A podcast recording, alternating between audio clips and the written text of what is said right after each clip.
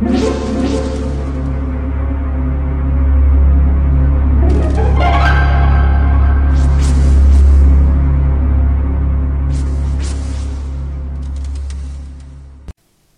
家好，我是小依依，欢迎收听一分钟破案。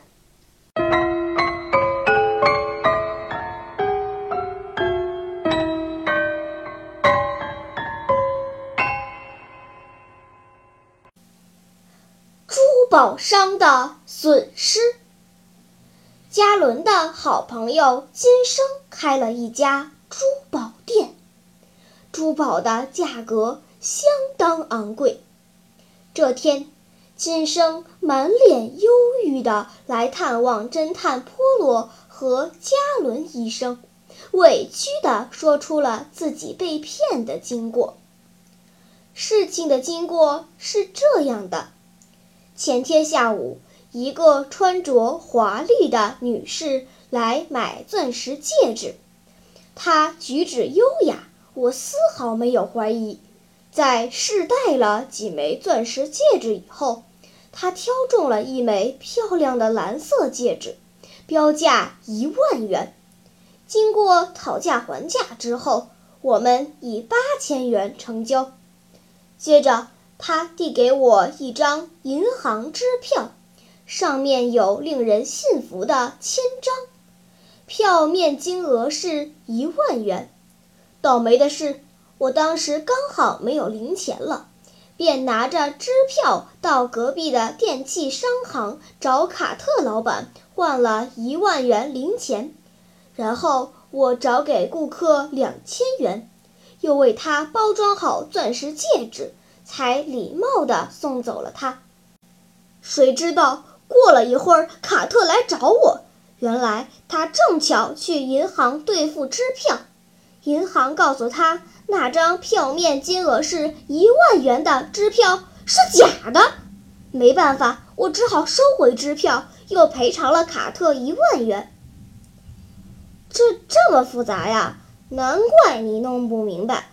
呃，让我想想，你的损失是这样的：价值八千元的钻石戒指，赔偿卡特的一万元，损失总共。一万八千元，加伦说。金生摇摇头说：“还不止呢，我还找给那个顾客两千元真币，这样算下来，我的损失高达两万元。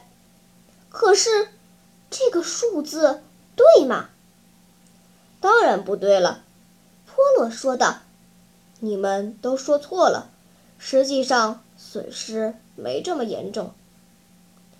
聪明的读者，你知道今生的实际损失到底是多少吗？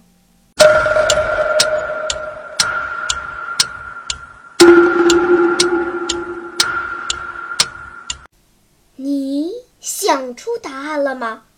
现在是拨开云雾探寻真相的时刻。其实实际的损失是一万元。我们这样来算：从卡特那里换钱回来，金生找了两千元给顾客以后，自己那里还有八千元真币。他再加两千元就可以和卡特结清，加上戒指价值的八千元，金生在这笔交易中共损失了一万元。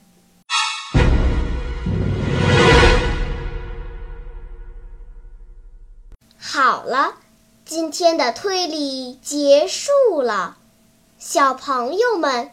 你喜欢听悬疑推理故事吗？